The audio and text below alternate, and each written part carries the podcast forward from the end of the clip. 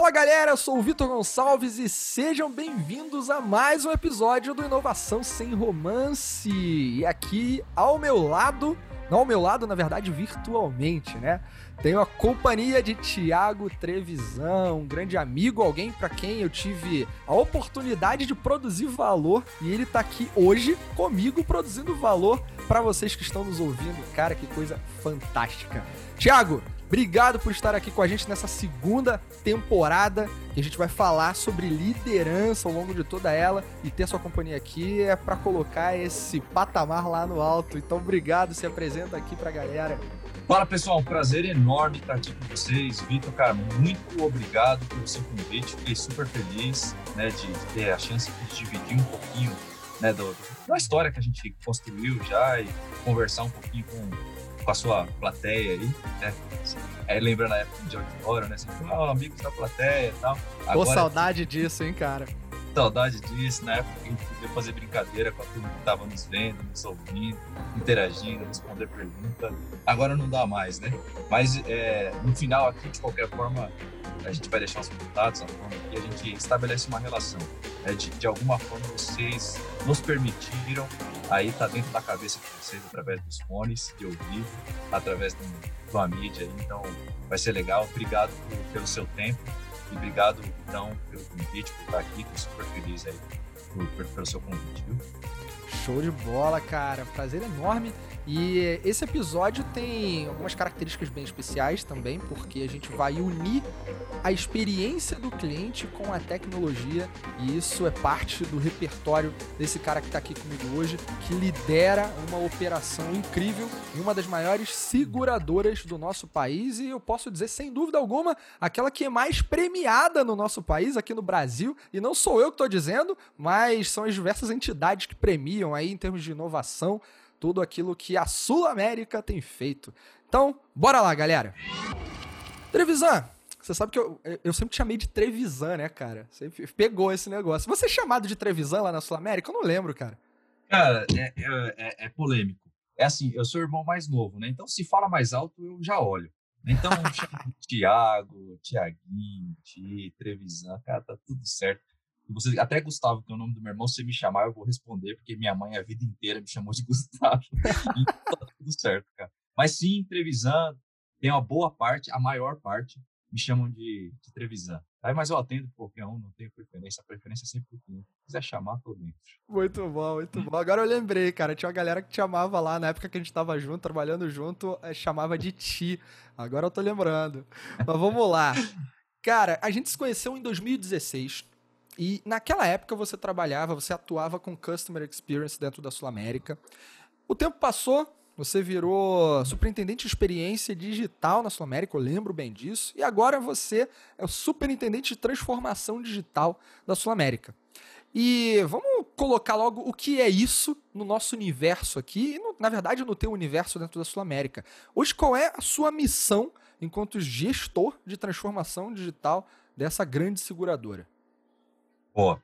É assim, acho que a, a, função de qualquer gestor, né, independente do, do, sobrenome que vai o cargo dele, é a pessoa que está na liderança. A, em essência, a função do gestor é conseguir liderar pessoas para que elas consigam chegar num lugar melhor do que se elas precisassem caminhar sozinhas. Né? E dentro dentro disso, né, o time de pessoas que estão comigo é, anteriormente tinha a função essencialmente de melhorar a experiência do cliente e agora a gente continua com essa função de melhorar a experiência do cliente, mas com o uso de muita tecnologia. Então, hoje, as plataformas avançadas de sistemas que envolvem principalmente o segmento de saúde, odonto, é, é, são as funções que estão atreladas ao cargo que eu hoje ocupo e são as minhas principais responsabilidades, né? Por isso que eu respondo.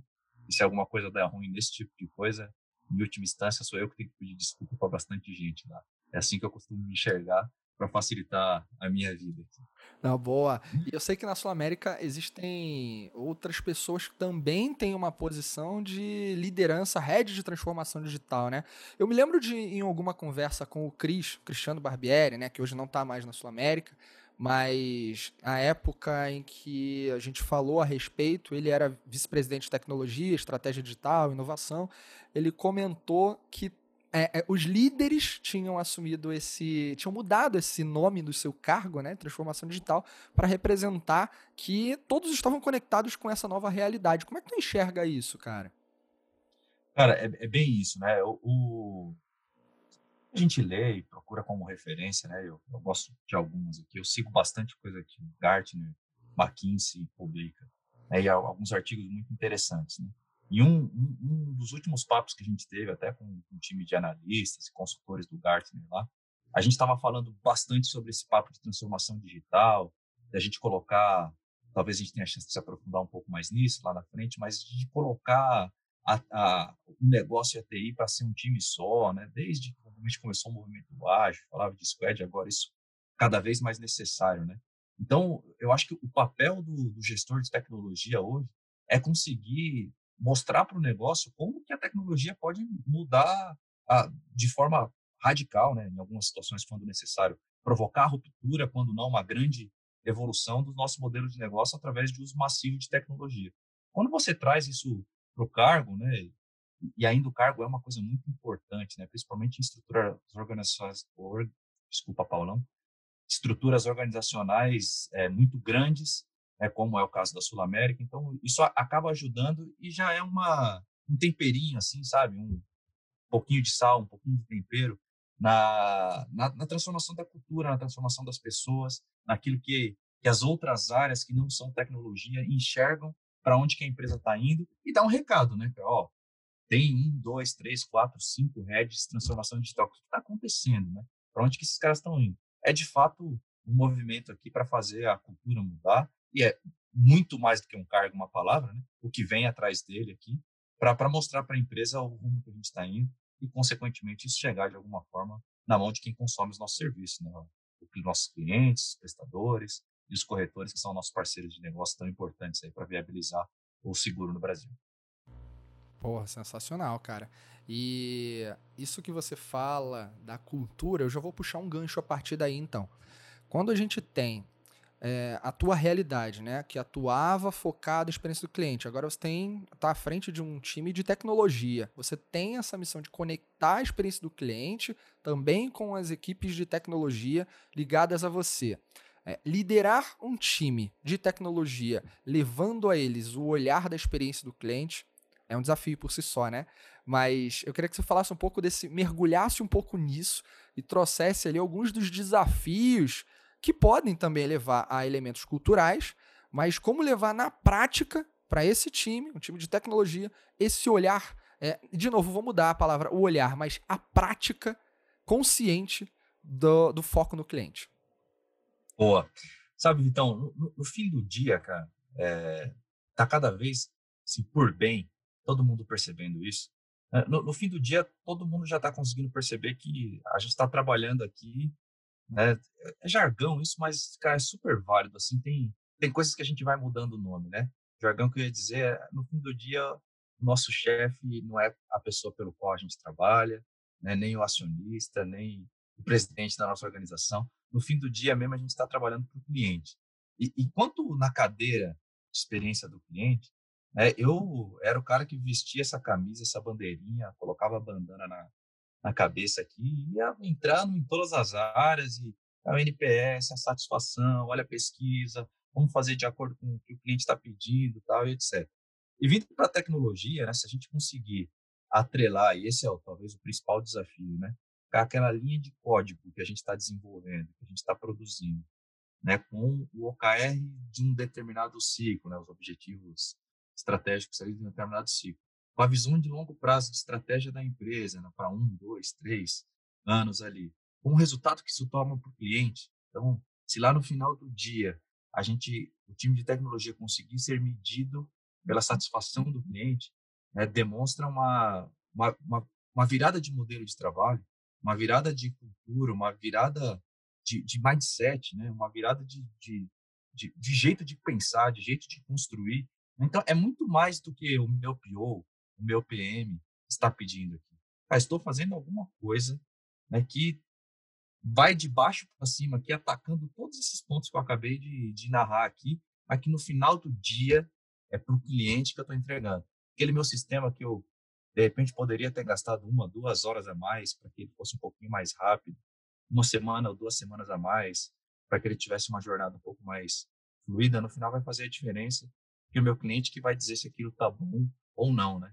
Quando a gente consegue colocar esse tipo de indicador lá para o nosso time, lá na ponta, o time de tecnologia, a gente conecta a cadeia como um todo, né? Desde quem produz, porque no final do dia quase todas as empresas são de tecnologia hoje, né? só estão atuando em segmentos diferentes, e conecta isso com a visão do, do cliente, que é quem, quem consome.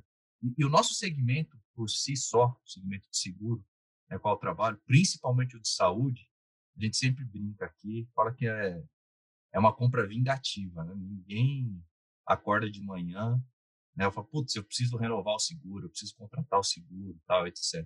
O cara quase que é um imposto a parada, né? O cara fala, putz, cara, preciso do seguro porque se eu estamos ainda em, em franca pandemia, né? Mas se eu precisar, assim, se eu pegar o Covid, cara, precisar ser internado, se eu for para o SUS, será que eu vou ter a mesma assistência do que, de repente, no, no hospital de, enfim, reconhecidamente de alto nível, tal, e etc.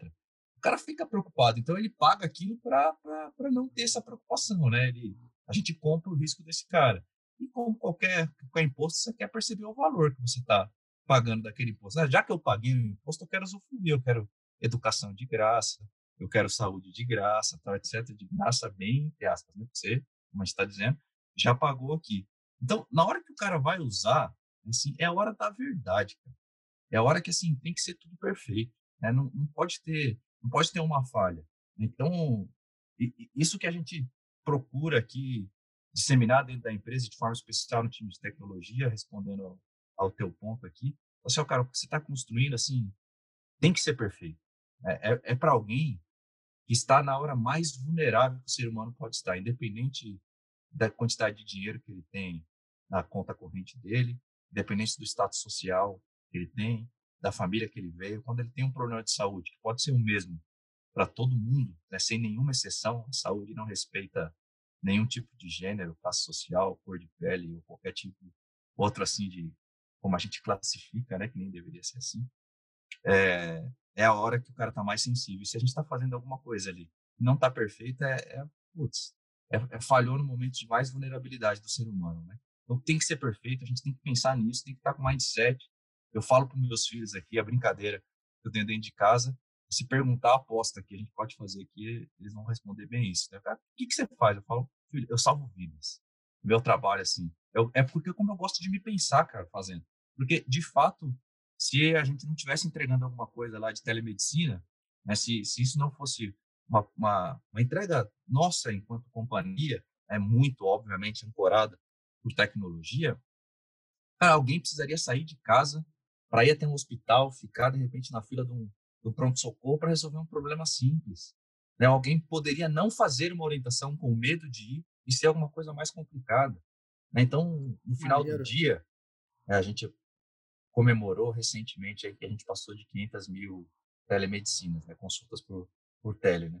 Se fizer um impacto aí, cada família tem mais ou menos três pessoas, cara, é no mínimo um milhão e meio de pessoas aqui que, cara, estão sendo salvos por alguma coisa que eu acordei de manhã, tive coragem de lavar o rosto com água gelada, escovar meus dentes e vim para cá para construir isso, né? E é, e é essa sensibilidade que eu acho que tem que estar no coração de cada desenvolvedor, de cada squad lead, de cada QA, de cada tech lead, de cada arquiteto. É isso que o nosso time tem que respirar e saber o tamanho da importância do seu trabalho. Porra, cara, que legal esse, esse essa sensibilidade humana naquilo que, na verdade, a gente trouxe aqui a visão de como levar isso, esse o foco da experiência para a tecnologia mas não é somente ali, né? É um pouco. Você, você vive isso diretamente, afinal de contas, tua equipe é uma equipe de tecnologia, é, equipe direta, mas toda, todo esse pensamento que você trouxe é muito legal ancorar com propósito, né? Porque, é, cara, o que vai te fazer acordar todos os dias? Cara, eu vou salvar vidas. Olha que pensamento nobre, olha que pensamento sensível, olha que pensamento humano. E não é, não se trata somente de qual linguagem eu vou utilizar para desenvolver tal coisa, ou porque eu gosto daquela ou não gosto da outra, ou porque uma é boa para aquilo e a outra não. Mas, né, é, é, e tem os desafios tecnológicos e tudo, mas tem algo além disso. Então, esse é um ponto extremamente importante. Agora, outra visão, como é que a gente. A gente sabe que criar uma consciência coletiva de foco na experiência do cliente também é um desafio. Quando eu falo coletiva, aí vamos expandir esse horizonte não somente para o time de tecnologia. A gente sabe que para uma empresa se diferenciar, a responsabilidade é de todos, né, cara? É muitas vezes do PO, que é de uma área de negócio, é muitas vezes de uma diretoria de clientes, né? Pensando é, no olhar é, Sul-América, mais direcionado. É, até porque eu conheço um pouco, um pouco bastante da estrutura, mas como a gente consegue integrar todas essas relações, esses modelos mentais né, de sensibilidade mais acentuada e não perder de vista isso, é, disso, o resultado para o negócio, porque existe um olhar também que ficou ao longo do tempo crucificado, que é, ah, pô, vamos olhar para para é legal agradar as pessoas, é legal agradar entre aspas os clientes, mas isso é muito romance, né? E como a gente está aqui no Inovação Sem Romance, como é que a gente consegue criar uma consciência de toda a cadeia de valor da empresa e todo mundo que atua nessa cadeia de valor para promover experiências fantásticas lá na ponta? E na verdade eu vejo até, né, colocando um, um ponto, um ingrediente a mais, experiência do cliente não é um luxo, um dia já foi. É uma necessidade para quem quer se diferenciar. E diferenciação também não é mais um luxo, é uma necessidade, né? Então virou um, looping esse negócio. Mas a pergunta de maneira objetiva é: como criar uma consciência mais coletiva dessa cadeia de valor? O que precisa ser feito para que as camadas estratégicas, táticas, operacionais, todo mundo fale a mesma língua, dance a mesma música e muitas vezes produza o mesmo som? Ah, tô inspirado. poesia, poesia. O Vital também é poesia, não é só conhecimento, né? Bom, então, assim, cara, é, são várias coisas. Né? Eu tentando elencar na minha cabeça o que é uma das principais aqui, é, é ter o patrocínio da liderança. Assim, a liderança tem que acreditar nessa parada. Né? A liderança tem que entender que é isso que muda o jogo, é isso que faz a diferença. E a liderança não vai fazer isso do nada, né? Não espere presidente, vice-presidente, presidente do conselho. Ele vai acordar lá e vai falar, pô, é isso aqui que a gente tem que fazer e vida que segue. Assim, tem que meter a mão na graxa, bicho. Convence a liderança. Né? Assim, é, leia, estude, se prepare, mas não é só isso, cara. Vai, mas mete a mão. Cara, vai fazer a coisa acontecer e mostra número, mostra resultado. Mostra para a liderança, cara, que esse negócio gera dinheiro também. Né? Ele não é só bonito, ele gera dinheiro. Né? E, cara, aí com o dinheiro na mesa, aí você começa, a liderança começa a olhar para aquilo e fala, pô, isso daqui é um negócio que é legal, nos faz bem, porque todo mundo quer servir bem, de forma especial, e é especial nós latinos. Né? Cara, a gente quer servir bem, a gente fica feliz quando a gente faz alguma coisa que as pessoas cara, eu gostam. Viro, tal, eu viro amigo de todos os garçons que me atendem bem, cara. De verdade, vira amigo. De depois a gente ir pra bar junto, cara. Quer dizer, isso antes da pandemia, né? mas agora. Pô, mas aí você virou amigo pra caramba do garçom. Imagina quantas vezes você foi lá pra ir no bar com o outro cara, né? mas, mas isso que você falou é legal pra caramba, cara. Porque olha só, como que a gente assim, gosta de ser bem tratado e gosta de tratar bem também. E se o garçom foi no bar com você, então depois, pô, porque o cara ficou feliz de servir, cara. Ele gostou ali de te, de te agradar. Pô, e assim, a, os executivos, o terno e gravata, e hoje cada vez menos isso, né? Eles também têm esse mesmo sentimento, são seres humanos, acreditem, né? Atrás da gravata tem um ser humano que tem um coração igualzinho nosso ali. É um pouco mais pragmático? É, é verdade, justo. Mas, cara, ele tem também, ele quer servir bem. E se ele vê que o lado pragmático dele junta com esse lado emoção, né, que o negócio gera resultado, e você que quer fazer liderança, quer fazer a coisa acontecer, tem que levar para essa camada executiva, né? Como que esse negócio gera, gera resultado, aí você ganha o patrocínio, né? Então, um pilar super importante é ter o patrocínio da liderança. Um segundo pilar, e, e, e esse eu quebrei muito a cara com as histórias que eu, que eu passei aqui, vou contar uma delas aqui que é bem interessante, né? Que é que é o, o lance do propósito que a gente tanto fala. Eu tenho medo de usar essas palavras porque elas ficam subvertidas aqui. Hoje no bingo business aqui que a gente vive, tem algumas palavras que a gente tem que tomar cuidado. Mas como, como que você faz um movimento de, de propósito? Como você imbui das pessoas? Eu contei agora há pouco, né, de que eu falo, para meus filhos aqui, a minha brincadeira dentro de casa, que eu salvo vidas, né? Mas eu, eu, eu tinha muito preconceito, e essa era a palavra, com aquelas ações das empresas, sabe? Ações de encantamento, que a gente vê, né? Tem alguns bancos famosos aí que fazem um. E manda, manda coisinha para agradar cliente, né? Sim, sim. Mas, exato, isso aí. Aí eu falava, pô, cara, na verdade a experiência do cliente é, é, muito mais do que isso. E de fato é. A experiência do cliente é entregue na operação, no dia a dia. Você fazendo o básico bem feito. E isso é a experiência do cliente. Quando você manda, manda, manda lembrancinha pro Vitor lá, mas do dia que ele precisa usar, no caso, o plano de saúde dele lá, ele não consegue, a lembrancinha vira contra você, né? O Vitor vai lá no, no mesmo Instagram que ele elogiou, que chegou a lembrancinha, ele vai lá e fala, ó, na hora de me mandar um chocolate aqui, os caras são bons, mas na hora de eu, de eu fazer uma cirurgia aqui, eu tô com problema. Né? Então, não é só isso. Mas isso inspira, cara, a, a, as pessoas, né? Tô pegando um exemplo para simbolizar o propósito, né? A gente fez aqui na Sul América algumas ações de encantamento num, num projeto, assim, que eu, que eu julgo um dos mais maravilhosos que eu tive a chance na minha vida de participar, que são é uma iniciativa que a gente chama de acolher aqui na, na Sul América, que, que trata de forma bem especial os pacientes que acabaram de receber a notícia e precisam passar por um tratamento oncológico. Ou seja, para não ter dúvidas, você acabou de receber a notícia que está com câncer. Né? E como a gente falou agora, agora há pouco, é, é um momento super sensível, né? É na hora que você, você vê que você não vale quase nada mesmo, né? Você fala, caramba, eu posso morrer já já. Será que eu vou sobreviver? É a hora que você está cheio de medo. E tenho um time da Sul América que, que liga né, para as pessoas e fala assim, ó, meu nome é Tiago, eu estou aqui com você, queria te dizer que todo o seu tratamento está aprovado, a gente vai cuidar de você, eu sou médico, o que você precisar de mim, se você tiver com dúvida, me liga, eu vou acompanhar você até que você fique bem ou durante toda a sua trajetória. Tem um roteiro que os médicos fazem muito melhor do que eu, obviamente, né, que sabe como tratar. Aí você fica imaginando a pessoa do outro lado que acabou de receber essa notícia, né? Imagina que diferença isso não faz na vida da pessoa. Você fala, cara, é uma pessoa, duas pessoas. Mas aí quando você olha o nosso time aqui Sul América, sendo contaminado por isso, cara, olha a diferença que a gente está fazendo na vida de uma pessoa, duas pessoas, três pessoas. Aquilo cria um senso de propósito. Cara.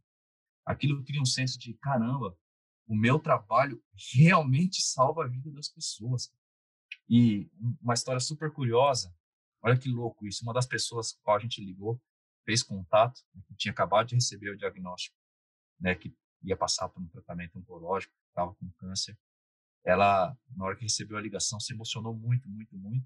Ela do outro lado, né, depois a gente pediu autorização dela para compartilhar a gravação internamente, só exclusivamente. Né?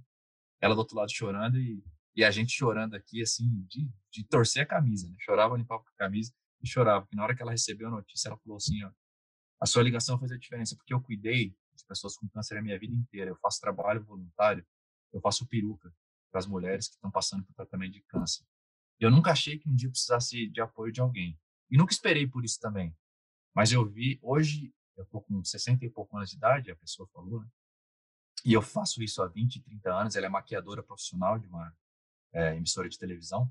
Eu faço isso há 20, 30 anos e eu sei o quanto, hoje eu consegui entender o quanto esse gesto, de repente, de eu dar uma peruca para alguém, esse acolhimento que eu dou para alguém, quando você falou, eu sou fulana de tal, faço parte da Sul América, eu estou te acolhendo.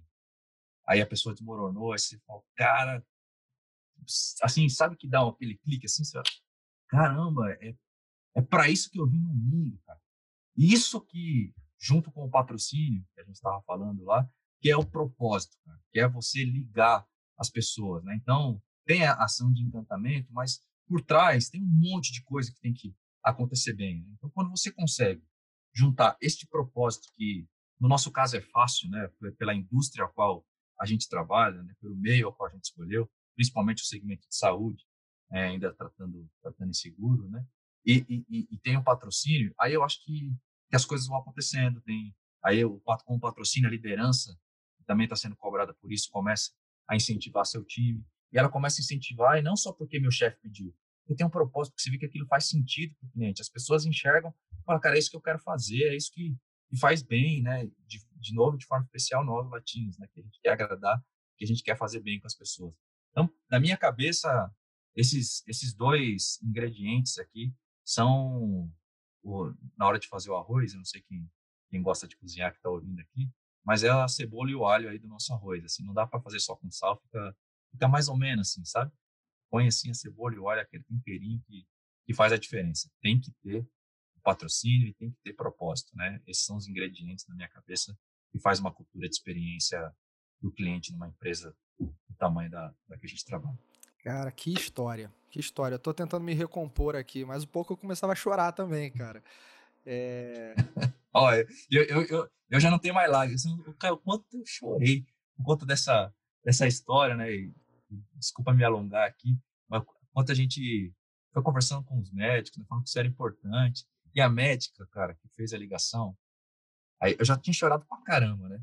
Mas a médica que fez uma ligação, quase 40 anos de profissão, a médica que fez a ligação, ela mandou a seguinte frase, falou assim, ó, é, eu não vou lembrar literal, mas era no seguinte conceito. Tenho quase 40 anos de médica e nunca na minha história da minha profissão alguém me emocionou tanto. Você fala, caraca, é por isso que eu vim, caramba, é por isso, é isso, cara, é por isso, é esse lugar que eu quero estar, é isso aqui que a gente tem que fazer. Galera, pô, dá vontade de dar play todo dia de manhã e ouvir essa história, sabe? Contar, contar para todo mundo, assim, sabe aquele dia que a gente tá cheio de problema, que as coisas dão tudo errado, né? E tem dia que, que a coisa não vai boa, né? As coisas vão, vão meio tortas, assim. Aí você ouve, você sente que vai igual videogame, assim, vai carregando de novo, né? Igual colocar o celular na tomada, vai carregando de novo, fala, cara, vai valer a pena. Porque mais uma pessoa que a gente tiver a chance de, enquanto cliente, impactar, enquanto ser humano nosso, funcionário, no final do dia todo mundo é cliente, mas a gente é funcionário também de uma empresa e precisa estar tá super feliz com aquilo que a gente está fazendo para fazer o nosso melhor. E aí você vê que cara, tem um time de pessoas que estão estão ali por, por, um propósito e aí você vê o seu líder cobrando para que você atinja o seu propósito, saca? Aí é essa combinação, é o tempero que a gente estava brincando aqui, que dá, que dá a liga, cara maneiríssimo. Isso me, me emociona aqui. Não sei se a voz é possível passar, mas me emociona de lembrar tudo isso aí que a gente oh, Com certeza, cara. É fantástico. Eu posso sentir isso integralmente porque eu fui um paciente oncológico, né? E é, tudo que você fala, você trouxe, né? Como vocês pensaram nessa jornada que essa iniciativa propõe de valor ao cliente, ao segurado, ao paciente, naquela condição ele é um paciente, isso é totalmente fundamentado na característica mais humana que possa existir. Não, não, talvez não a mais humana, mas uma que define o que é um ser humano: empatia. Então, empatia para entender a condição do outro. E aí tem um ponto importante: é você não precisa viver a condição do outro nas mesmas circunstâncias para entender o que ele vive. Você pode se cercar de ou conhecimento, ou outras pessoas, ou outras histórias, aumentar o teu repertório para conseguir projetar algo que através de um serviço leve algo tão encantador lá na ponta, né? Então, é uma história absolutamente sensacional. Eu gosto de dizer que, eh, eu não sei se tu lembra, Trevisan, mas a, acho que foi em 2016, foi no ano que a gente se conheceu, de fato, é, acho não, eu tenho certeza, mas eu escrevi um e-book chamado 100 Book, Customer Experience Management Book, tudo em inglês, né? Olha só. Mas tinha uma frase minha lá que eu falava que a lealdade na relação cliente e empresa é consequência de uma relação satisfatória dos desejos entre ambas as partes. E isso só é possível quando há clareza no compartilhamento de valores, tanto de quem presta o serviço quanto de quem consome. Então, tá muito claro essa relação através desse exemplo brilhante que você, que você trouxe aqui. Cara, fantástico, fantástico. Isso merece aplausos aí.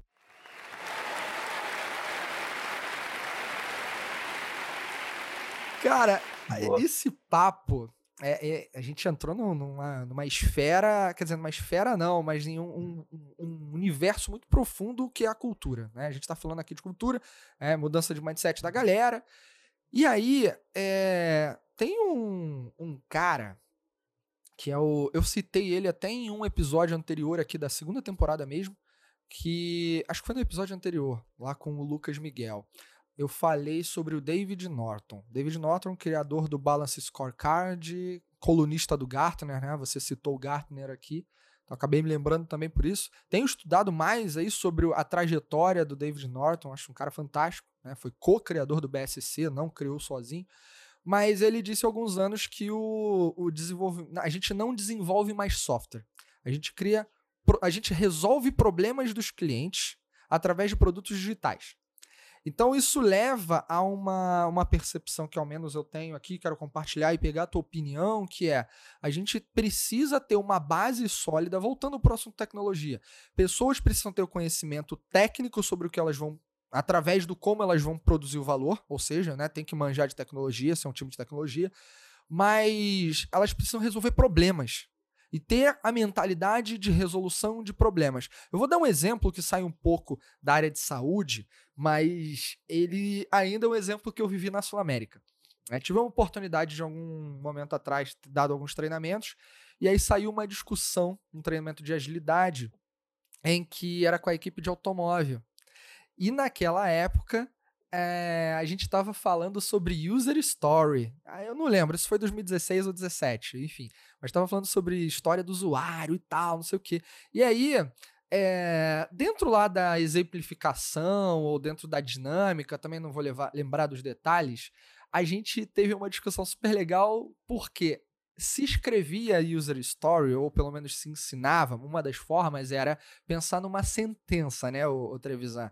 E aí aqui entra só num assunto um pouquinho mais técnico, mas é eu como a persona, desejo, quero, posso, aí é, a ação efetiva que ele vai ter ao interagir com um software, um produto digital, por conta de, né, para que algum motivo estratégico, algum motivo que ative o valor daquela ação que aquela persona vai exercer. Então, ao menos eu falava muito dessa forma, né? Quando eu queria conscientizar as pessoas de escrever história, não é só narrar alguma coisa do ponto de vista do, do cliente, do usuário, mas também mostrar o benefício de porque ele, porque ele precisa daquilo, né? É o porquê, é onde está o valor ali. E aí, cara, olha o exemplo que legal que surgiu lá.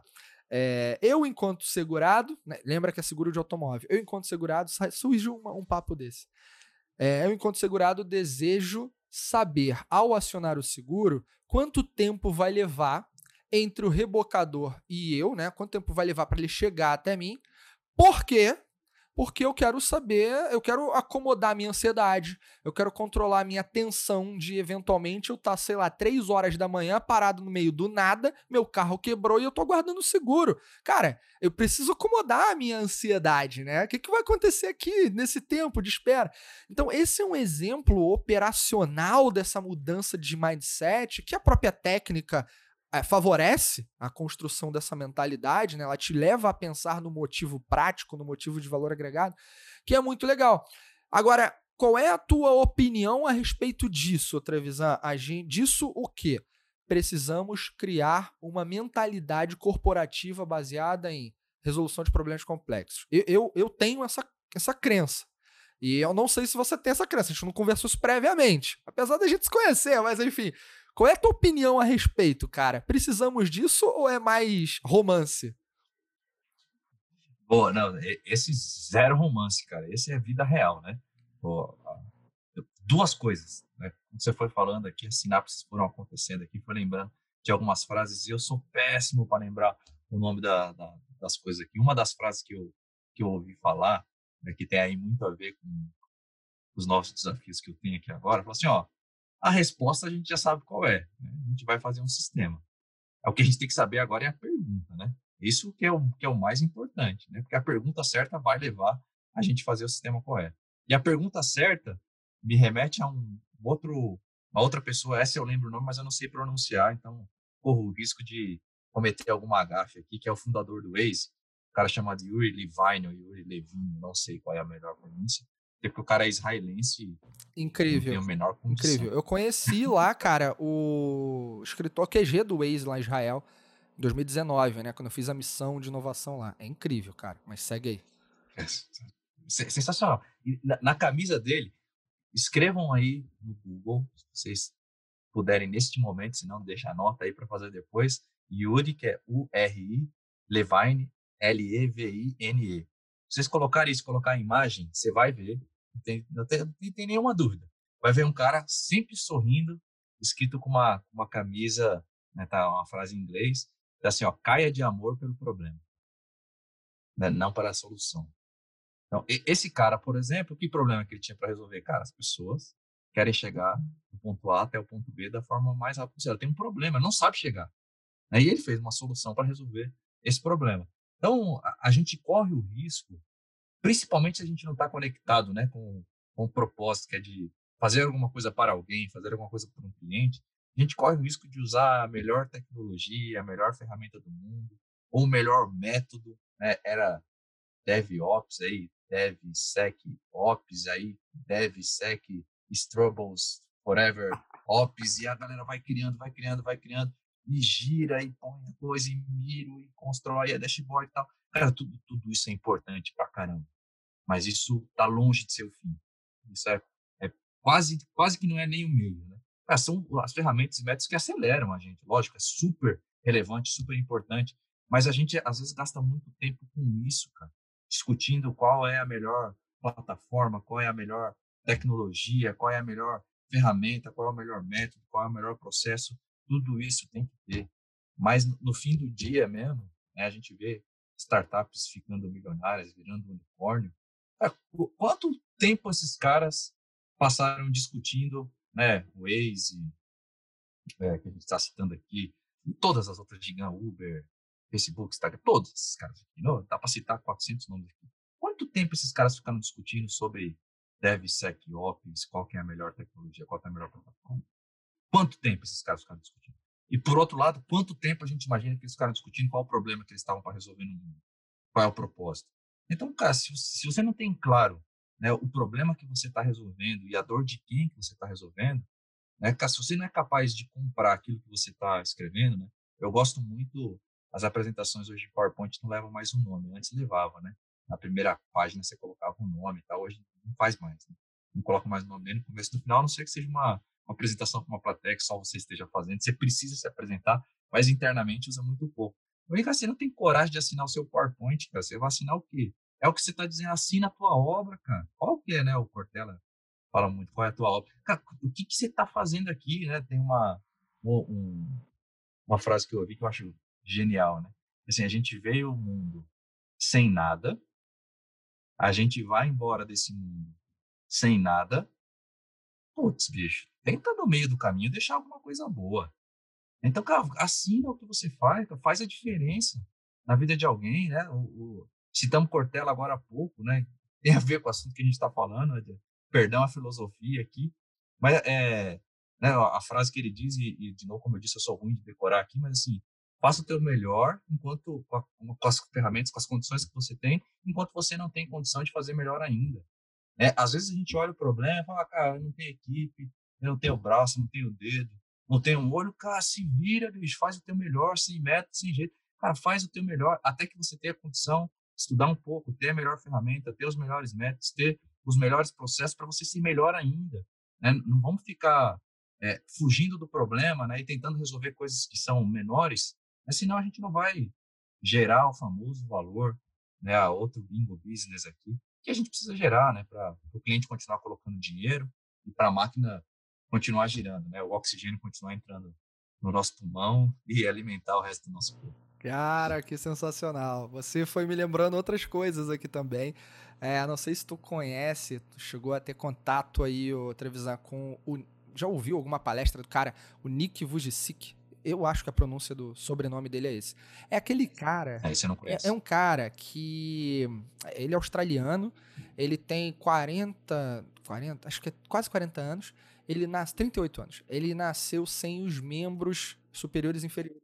Ah, sim. Sabe quem é? Sei quem é, sei quem é, sei quem é. Agora você falou. Então, cara, esse Genial. cara, eu assisti uma palestra dele aqui no Rio de Janeiro, porra, há uns anos. Não, não vou lembrar qual ano, mas, sei lá, 2013.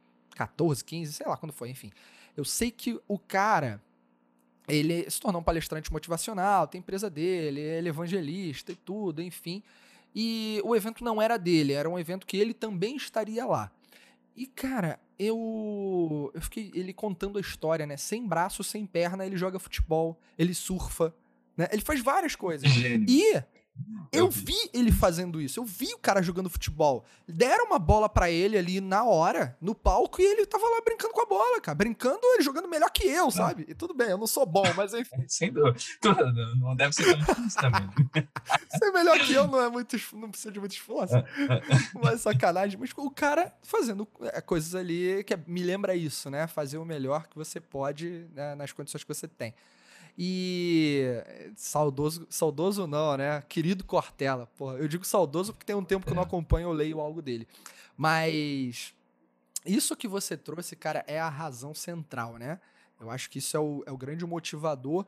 E na linguagem executiva, vou resgatar uma coisa que você falou aqui, é pragmática, fala de dinheiro, e o desafio tá aí, né, cara? É equilibrar isso tudo. Não é ficar só pendendo de um lado e do outro, buscar esse equilíbrio, e você vai fazer isso de uma forma muito experimental, eu acredito. Não é, é não está escrito uma receita pronta. Você vai encontrar referências que vão te inspirar e a partir dali você seguir. E aliás, eu abro esse momento, Trevisan, a gente não combinou isso, é, para a gente fazer aqui uma homenagem. Certamente você conhece, óbvio, o Tony Xie, o fundador da. Quer dizer, não fundador das Apos, mas o grande investidor das Apos e CEO dela durante praticamente 20, 20 acho que foram 20 anos, e que é. faleceu, né? Poucos dias aqui antes da gente gravar esse episódio.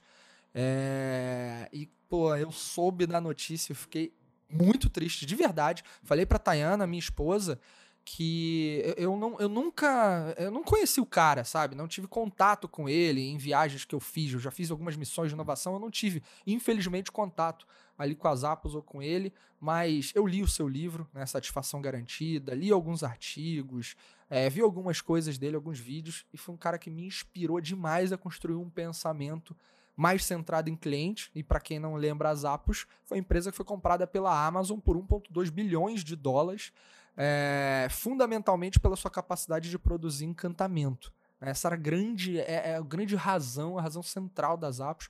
E eu fiquei de fato arrasado, cara. De verdade, como se tivesse perdido um, um amigo, sabe? Ou alguém ali muito próximo. Então fica aqui é, essa, essa. Não é bem uma homenagem, né? Não tenho muito tanto o uhum. que falar, mas o mundo perdeu um cara que ditou uma regra é, diferente para o mundo dos negócios. Sim. Quer levar em consideração esse universo também, né? Sem dúvida. É, e o, o livro que você falou é muito maneiro, né? E por acaso está na cabeceira da minha cama, que eu vou reler. Né? Exatamente por conta da, da notícia que eu lembrei. Eu falei, pô, esse livro é, é, daqueles livros que vale a pena ler mais de uma vez. É, ele, lembrando aqui, já tem uns, sei lá, uns, uns 3, 4 anos que eu li esse livro. É, ele não é novo, né? É um livro antigo, né? Talvez tenha mais de 10 anos já esse livro. Ó, ó, do, ó do tempo que a gente está falando, né? Depois pode procurar aqui. Mas eu acho que já tem 10 anos esse livro. E, e ele, e ele ele conta um pouco da história, né? Que ele comprou lá um local para ele morar, onde ficava a empresa e trazer a galera junto, porque isso que, era, trazia aquela cultura, daquela vibe legal, tal, etc. Né? E como a gente vê que é, que, que é esse um ambiente mesmo, é a cultura que faz a coisa acontecer, né? Esse cara trouxe, sem nenhuma dúvida, muito ensinamento e um dos motivos, eu acho que do agora, se não me engano, o Jeff é o mais rico do mundo, né? Tem muito a ver com o que o Tony começou a construir lá, né? E o olhar, sem nenhuma dúvida, mérito total de Jeff Bezos e que falou, cara, é isso aqui que eu preciso, vou comprar essa parada aqui, que eu não tenho condição de construir esse negócio sozinho. Esse cara já andou algumas milhas já. Tamo junto, né? Deu super certo. É, e, e, e, também passa por esse olhar ali da liderança. Pô, você tocou num ponto sensacional, cara. A humildade de perceber que, eventualmente, com o que você tem você, né, com, com a matéria-prima, com os recursos, com as pessoas que fazem parte do teu universo, às vezes não vai ser suficiente para chegar onde você tanto quer e você vai recorrer a apoio externo, né? É, cara, isso para algumas pessoas isso é um é um exercício de humildade muito profundo, né? E hoje o que eu diria é que com o cenário cada vez mais startups navegando é, eu não vou dizer brigando, vai, mas navegando num ecossistema é, complementar, eventualmente tangenciando ali das big companies já estabelecidas há algum tempo ou mais tradicionais, cara, você tem isso como possibilidade natural, essa relação entre as empresas para elas é, somarem energias, somarem forças e chegarem juntas onde elas imaginam, né? Sensacional. Agora, cara, deixa eu mudar um pouquinho aqui o tom. Ah, que conversa fantástica. Porra, sabia que não ia ser diferente. É Ô, Trevisan, cara, na, no tempo que a gente tava ali, eu tava acompanhando alguns projetos com vocês e diretamente contigo, né? É, teve. Eu, eu ouvia algumas coisas a respeito de você. Tan, tan, tan, tan. Olha aí. Que medo, hein, meu? Que medo. É. Você vai falar aí, mano. Tomara que dê pra editar. Mas, cara, eu só ouvia coisa boa. De verdade. Então, as pessoas que trabalhavam contigo ali na ocasião, elas, elas sempre denotavam através de ou alguma coisa que você falava, ou algumas frases próprias delas, ou comportamentos, enfim, que traziam quão um bom líder você era para aquela galera. E aí, agora eu vou te colocar no, no divã, cara, fazendo um exercício de autoconsciência. O que você acredita que é importante, né? O que é ser melhor? Vamos mudar minha pergunta. A partir da autoconsciência, né? olhando para você, o que é ser um bom líder? Pô, essa pergunta é bastante profunda, né? Cara, é, primeiro, obrigado pelo. Eu sempre trabalhei com pessoas muito gentis, mas eu não sabia que elas eram mentirosas. Eu que elas eram só, só gente. que elas eram só, só oh, Mas eu trabalhei cara, com é... elas logo com você e eu, e eu sigo a linha delas, tá? Tu é um cara sagaz demais. Vai lá. obrigado. Eu, eu, eu, também sabia que você era gentil, mas também mentiroso. Não, sacanagem. Cara, obrigado. Fico, fico lisonjeado, cara, por, por receber o feedback. Eu acho que o, o líder Cara, não tem coisa melhor para uma liderança, né, do que você re, re, ser reconhecido pelo seu time como alguém que, que, cara, que ajudou esse cara a construir alguma coisa, né? Ele olhar para você ali, a gente falou isso bem lá no comecinho, né? E falou, pô, se você não tivesse aqui, talvez eu não teria ido tão longe. E eu vi coisas nesse sentido, putz, faz a diferença. O que eu, que eu, que eu procuro, cara, assim, agora eu vou ser bastante antiquado aqui, bastante conservador, né? Eu tive, eu lembro um amigo secreto de família que eu participei, talvez isso, talvez não, mais de 20 anos eu participei. Eu lembro que meu tio deu para o meu pai, né, eu acho que é mais de 20 anos. Eu lembro que meu tio deu para o meu pai um livro chamado Monge Executivo. Essa daqui é da velha. Cara, eu adoro esse livro. eu, eu, li um, dois, eu li todos eles. Porque teve o Monge Executivo Retorno lá, sei lá qual é o nome. Mas tem a segunda é, parte. O retorno ao, ao, ao mosteiro, é alguma coisa assim. Sei lá, cara. Tem alguma coisa lá. Alguma, mas tem, é a segunda parte do mundo executivo lá. E aí, e aí cara, eu lembro que, é, ainda adolescente, né? Eu vi, o, eu vi o livro, e aí o lance de ser o líder servidor tal. Na época, a minha maturidade era muito baixa, né? Para conseguir entender e interpretar tudo aquilo.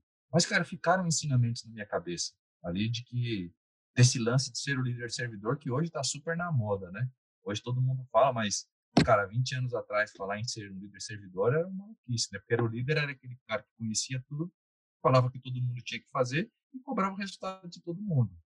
Isso era um líder gênio, o líder que fazia a diferença. Hoje não é mais assim. Né? Hoje é realmente o, o, o líder que serve o time é o cara que consegue algum destaque, algum reconhecimento. Então, para mim, né, além desse lance de ser o líder servidor, cara, assim, você tem que estar perto, você tem que conhecer a intimidade do, do seu time.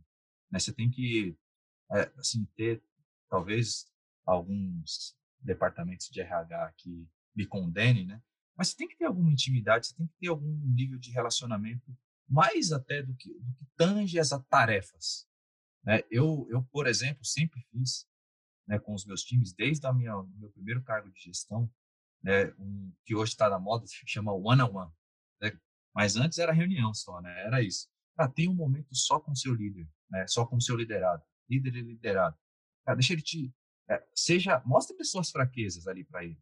Né? Mostre o que você não sabe. Mostre como você tem que chegar junto. E ouça o cara também. Veja o que ele está precisando de ajuda. Né? Troca essa ideia. Então, assim, ó, tem que estar tá perto, bicho. Se você tiver... Eu, eu vi Hoje eu estou só citando filósofo, sociólogo e tal. O Clóvis de Barros, que é uma outra figuraça que, graças a Deus, o nosso Brasilzão produziu aqui. Uma vez eu vi uma palestra dele que eu achei genial, né? Ele falou assim, ó, a gente não é o mesmo hoje que a gente vai ser amanhã. Parece ser óbvio isso, mas a gente não é mesmo. Células morrem, células nascem, a gente já, já é uma pessoa totalmente diferente. Aí ele fala do exemplo da, da pamonha, né? Então, assim, ó, você está com fome, você quer comer uma pamonha, você para lá no rancho da pamonha, come a primeira pamonha. Aquela pamonha é uma delícia, cara. Você se lambuza da pamonha, não tem nada mais gostoso que a pamonha. Aí você fala, putz, se a primeira pamonha faz bem, imagina a segunda. Vou comer a segunda pamonha. Aí você vai comer a segunda pamonha, você já está um pouco satisfeito, então a segunda pamonha tá boa ainda, mas não é igual a primeira pamonha. A primeira pamonha estava muito mais gostosa. E aí você acha que aquilo dá certo e você fala, vou comer a terceira pamonha. Aí quando você come a terceira pamonha, você quase vomita, cara, porque o seu corpo já está totalmente diferente do que era o seu corpo há 20 minutos atrás, há 15 minutos atrás. Né? Então, ele condena muito, né? 10, 10, 10 itens para a felicidade, 10 passos para o sucesso, 5, 5 segredos do, do, do amor, 5 segredos. Falou, cara, se todo mundo lesse isso daí, o mundo estaria perfeito, estaria tudo, tudo resolvido, né? Então, eu fujo muito, cara, dessas teorias de receita pronta, assim. Eu, eu desacredito com todas as minhas forças nessas teorias aí. Então, eu procuro né, fazer uma curadoria daquilo, daquilo que eu leio, fujo do... Quando começa, isso até é uma técnica de marketing, né? Você começar a 10 tal coisa, lá se instiga a pessoa a ler. Mas eu fujo dessa parada, porque eu acho que o que se aplica para um, não se aplica para outro.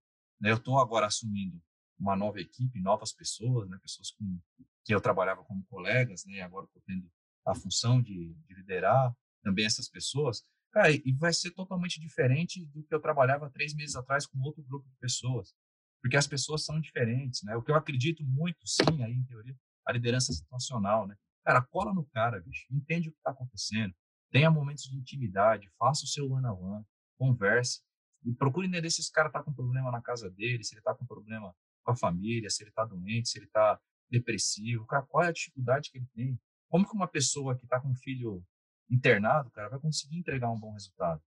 Né? Então, se você fala só de tarefas, tal, etc., né? mesmo que você esteja para servir, né? o cara fala, pô, eu estou precisando entregar tal coisa, eu preciso que tal área faça tal coisa. Né? Você vai lá, sou um líder servidor, vai lá falar com outra área, resolve o problema do cara. Você pode se achar o melhor líder do mundo, mas no final do dia, esse cara aqui, ele poderia ter feito isso, você poderia ter incentivado, se ele tivesse bem, se ele não estivesse passando por um problema, eventualmente, na casa dele, se não estivesse passando por um problema com outro colega. Né? Então, entenda as pessoas na essência, cara, sem, seja profundo no seu relacionamento. Porque se a gente for raso, bicho, aí não dá para ser um líder bom, não dá para ser nada bom. Né? Se você for raso, você não consegue fazer nada, você é vomitado, né? Aí um outro grande pensador do nosso tempo, embora esse não escreveu, mas alguém escreveu por ele, né? Tá lá na Bíblia, lá. Né? Você não pode ser, é, ser morno, né? Você é quente ou frio, senão você é vomitado. Então, cara, é isso, bicho. Assim, não, não, não fica bem em cima do muro. É claro que tem que ter um bom senso, né? A gente tem que agir muitas vezes com, com equilíbrio, ah, mas seja profundo mesmo no seu equilíbrio. Né? Entenda na essência quais são as dores. A gente está falando disso para o cliente agora. Cara, entenda qual é a dor, resolva um problema real.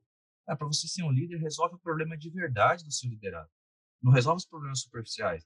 Às vezes o problema dele não é falar com outra equipe, são outros, como a gente estava falando. Então, acho que quando a gente entende o ser humano na essência, aí, aí a coisa começa. Aí você pode criar uma receita com esta pessoa, né? E, e que seja ágil, né? Que a gente tenha a capacidade de se adaptar, de se transformar, de pivotar, de mudar a direção, não importa, né? Mas a gente conseguir criar liderança sob encomenda, né? E não um livro pronto, né? Pega lá a receita e segue que vai dar tudo certo. Não, isso não tem chance alguma de dar certo.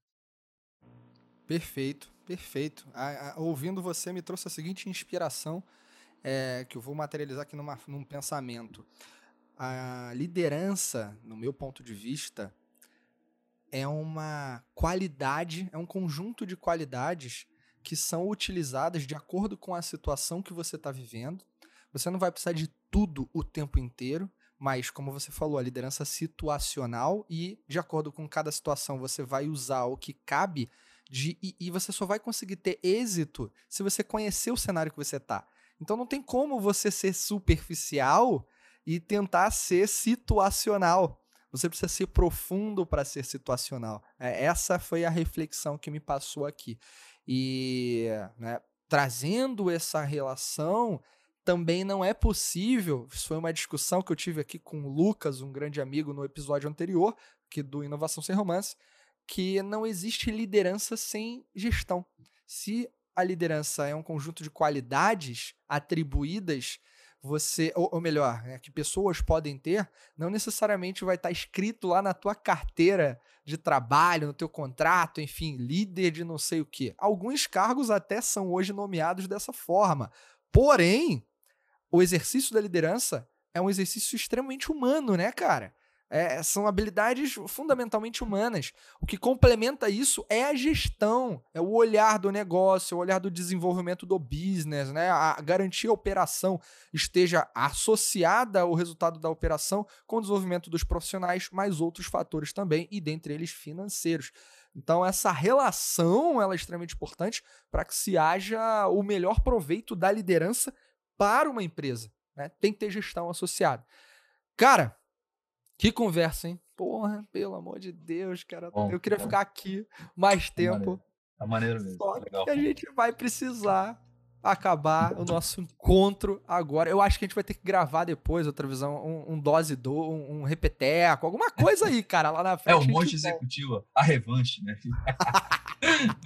Sensacional. Eu tava vendo aqui, cara, é de volta ao mosteiro mesmo. É de volta ao mosteiro? É, de volta ao mosteiro.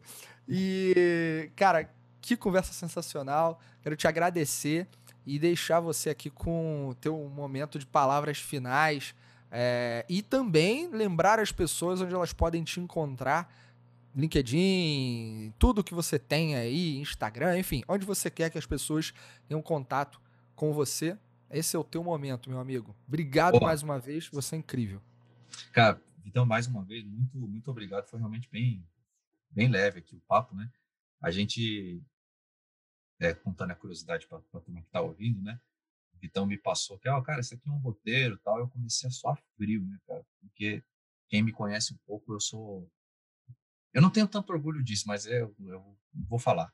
Eu sou imbrifável, cara. Eu tenho muita dificuldade de seguir roteiro. Assim. Então, cara, de repente a gente toca nesse assunto, faz link no outro. Eu falei, caramba, ferrou. E, a, e eu, eu acredito que com maestria você acabou conduzindo e tentando lembrar que eu acho que a gente passou por todos e ficou bem longe de parecer que era um roteiro. Parabéns pela sua, pela sua condução também. É, eu, galera, deixando né, as palavras finais aqui, pegando o último link do que a gente estava falando aqui agora, né, o meu pedido de vida, né? Seja, seja profundo na, nas suas relações, né? O nosso mundo hoje está tão perverso, está tão, tá tão difícil, né? Tão polarizado as discussões, né? Tudo muita flor da pele, o momento que a gente está vivendo, né? Tão complexo de pandemia, tal, etc. Né? É, tenta fazer a diferença na vida de alguém, assim, que seja na sua empresa, né? Que seja na sua casa, né? Se você for decidir ser pai, seja um pai de verdade, profundo, com os teus filhos, com você decidir ser um bom marido, seja profundo na relação com a sua, com a sua esposa. Né? Tenha momentos, né? Vamos se organizar um pouco. Né? Eu tento seguir uma lógica aqui com a minha família. Eu falo, durante a semana é um pouco mais difícil de eu estar presente de vocês. Né? Porque eu tenho meu trabalho, qual eu amo. Eu não, não, meus filhos não acham que meu trabalho é ruim. Eu não falo, tem que trabalhar, uh, etc. Eu vendo essa história para eles, né? Talvez a parte romântica, fazendo o podcast, eu eu romantizo bastante a relação com o trabalho com meus filhos, porque eu quero que quando eles cresçam, eles gostem de trabalhar. Uma porque precisa, e outra porque eu não quero que eles se incomodem de ter que acordar cedo, tá, etc. Eu quero que eles façam com prazer, que é o que, é o que eu tenho mesmo. Porque eu, eu procuro ser profundo na minha relação com as empresas ao qual eu tenho também né, trabalhado. Né. Então, eu, eu, eu falo sem medo de, de ser feliz. Eu conheço profundamente a Sul América, os processos, como ela ganha dinheiro. Né? Isso faz né, a gente ser um bom gestor, né? Porque a gente orienta o nosso time bem, só cara, se o dinheiro está aqui, aqui que está o calor, turma, é aqui que a gente está olhando, isso aqui que é o importante. Por que, que a gente está gastando tanto tempo com um negócio que, que dá 50 reais por mês no final do dia para a empresa? Esse daqui dá um milhão. É aqui que a gente tem que olhar. Né? Então, conheça profundamente que você vai direcionar bem. Não caiam na armadilha de, de das teorias que, que, que levam a gente a entender e basta ficar atrás, sentado numa cadeira, dando ordem e direcionamento, que a coisa vai acontecer. Metam a mão na graxa. É assim que a gente inspira as pessoas e faz a coisa acontecer. Tá? Eu, tô, eu uso muito pouco Instagram, Facebook, tal, etc. Mas o LinkedIn eu leio quase que um dia sim, um dia não, ou diariamente. né, na maior parte do tempo. É, eu tô, tô, lá com o Thiago Trevisan, né, vai ser um prazer se conectar lá, eu, eu aceito todo mundo. Tem uma conexão em comum, tá? Tem problema não. Né? Vamos conversar. Eu acho que a gente sempre pode aprender alguma coisa com, com alguém, né? LinkedIn, principalmente oportunidade de gerar novos negócios, novos parceiros, novos conhecimentos. Então, me adiciona lá, vou ficar feliz em, em conversar com vocês. É, hoje eu estou lá na, na Sul América, então o Thiago Trevisan, Sul América, não tem outro, vocês vão me, me achar lá, vai ser um prazer se conectar. E, se, e cada um que falar que me conheceu aqui no podcast, eu pago um almoço pro Vitão aqui. Quero ver se ele tem audiência mesmo. Sensacional, cara. Muito bom. Que mensagem final incrível. Nada diferente de um convidado especial. Trevisan, cara, foi um prazer ter partilhado desses momentos com você. Eu tenho certeza que inspiração não faltou aqui para aqueles que nos ouviram e nos acompanharam até esse momento. E para fechar, não apenas com agradecimento à tua participação, à tua presença, eu sei que o tempo está corrido. É, só para uma curiosidade, vou datar este episódio, apesar dele estar aqui, estamos no início do ano, ele foi gravado no dia 29 de dezembro de 2020, meus amigos. Então, até o último instante ali, a gente tá aqui é, junto nessa missão. Então, Trevisan, cara, obrigado por me ajudar a cumprir com essa missão. É, o Inovação Sem Romance se tornou algo que eu efetivamente vou levar cada vez mais adiante começou num teste, foi, quase não foi, e agora vem com tudo. Então você parte disso, meu amigo. Obrigado. A vocês que estão ouvindo, eu trouxe uma frase aqui para concluir. Eu normalmente trago reflexões próprias, mas é, isso tudo que a gente falou, com esse olhar centrado no cliente, ele traz uma. É, é merecido citar aquele que nós já falamos aqui, o Tony Xie, CEO das Apos, que faleceu em 2020 então você que está começando 2021 aqui, está ouvindo a gente, leva essa para você se inspirar e fazer coisas fantásticas em 2021. Essa frase é dele. Se liga só. As coisas nunca são tão ruins ou tão boas quanto parecem. Eu tinha decidido parar de perseguir, perseguir o dinheiro e começar a perseguir a paixão. Imagine, crie e acredite em seu próprio universo, e o universo se formará ao seu redor. Sem esforço consciente e deliberado, a inércia sempre ganha. Então, isso é um pouco dessa mente genial que ditou regras no nosso cenário de experiência do cliente e foi algo extremamente citado, norteou aqui a nossa conversa, nesse olhar de liderança que o Trevisan traz para a tecnologia com foco no cliente. E com isso, e com essa mensagem bonita, agora trazendo a energia de sempre, a gente se vê no próximo episódio. Tchau!